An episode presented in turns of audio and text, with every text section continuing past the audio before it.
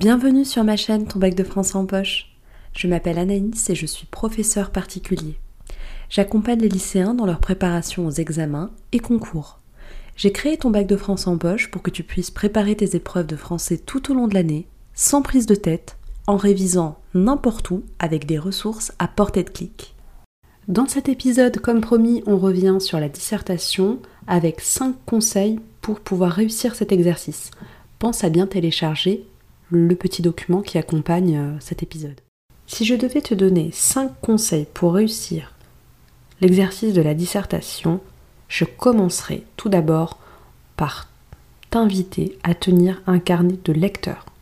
Si tu es en seconde, n'attends pas d'être en première, commence le plus tôt possible. Si tu es en première, il n'est pas trop tard, tu peux quand même le faire.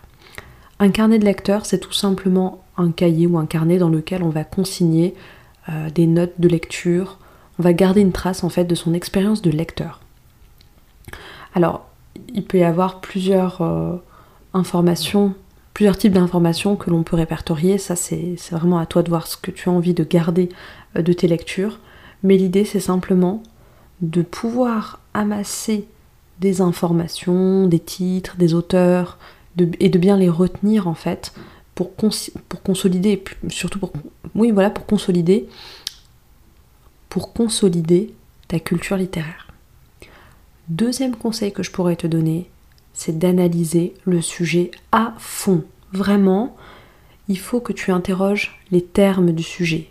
Pratiquement chaque terme. Ils ont tous une importance. Essaye de trouver des synonymes, essaye de trouver des antonymes, essaye de trouver euh, des, euh, comment dire, des, expressions, des proverbes où les mots peuvent apparaître, les mots du sujet peuvent apparaître.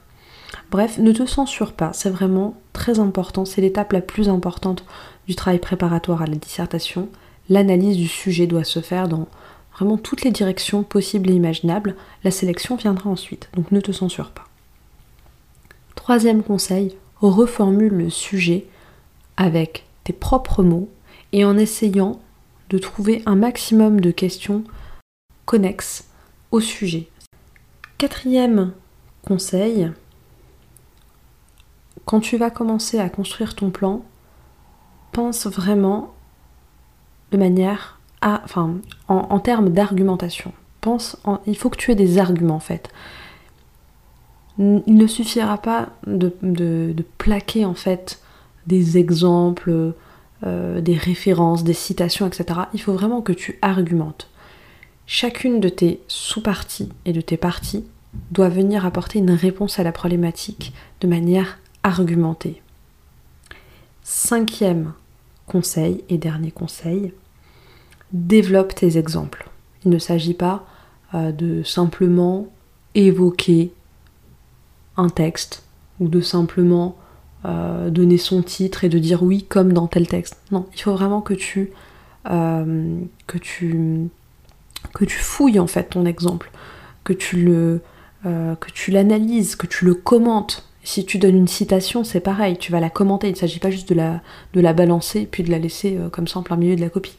Il va vraiment falloir que tu essayes à la fois de résumer un petit peu euh, l'œuvre dont il s'agit ou l'épisode dont il s'agit, et ensuite que tu l'analyses et que tu le mettes en lien avec ton sujet.